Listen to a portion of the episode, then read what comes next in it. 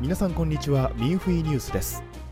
オンラインで気候のエクササイズが学べるファールンゴン無料レッスンの日本語サイトが開設され全国各地から受講者が集まっています。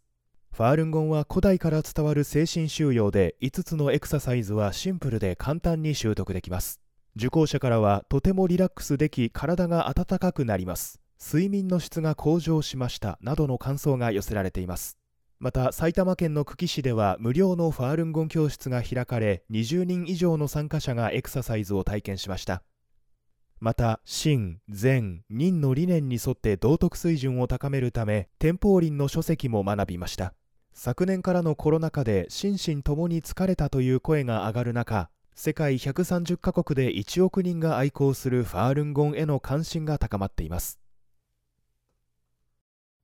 次のニュースです。中国の伝統文化を復興するシェンユン芸術団は10月中旬アメリカ・モンタナ州のビリングスマサチューセッツ州のウースターオレゴン州ユージーンで同時に公演を行いました。公演に先立ちモンタナ州知事から祝辞が贈られウースター市長からは2021年10月16日と17日をウースター市のシェンユン芸術団デーとする褒章が贈られました。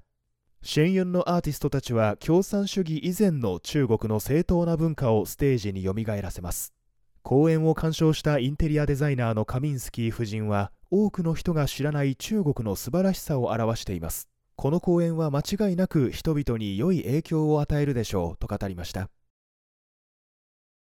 最後のニュースです。中国黒竜江省の妙福さんは刑務所で7年間迫害されていたため健康状態が非常に悪くなっていましたが昨年末から行方不明になっています。妙さんは2012年懲役7年の実刑判決を下されボタン港刑務所で様々なひどい拷問を受けました。妙さんがファールンゴンの広報を練習し奴隷のような労働を拒否したとして複数の刑務官らが同時にスタンガンで電気ショックを加えました。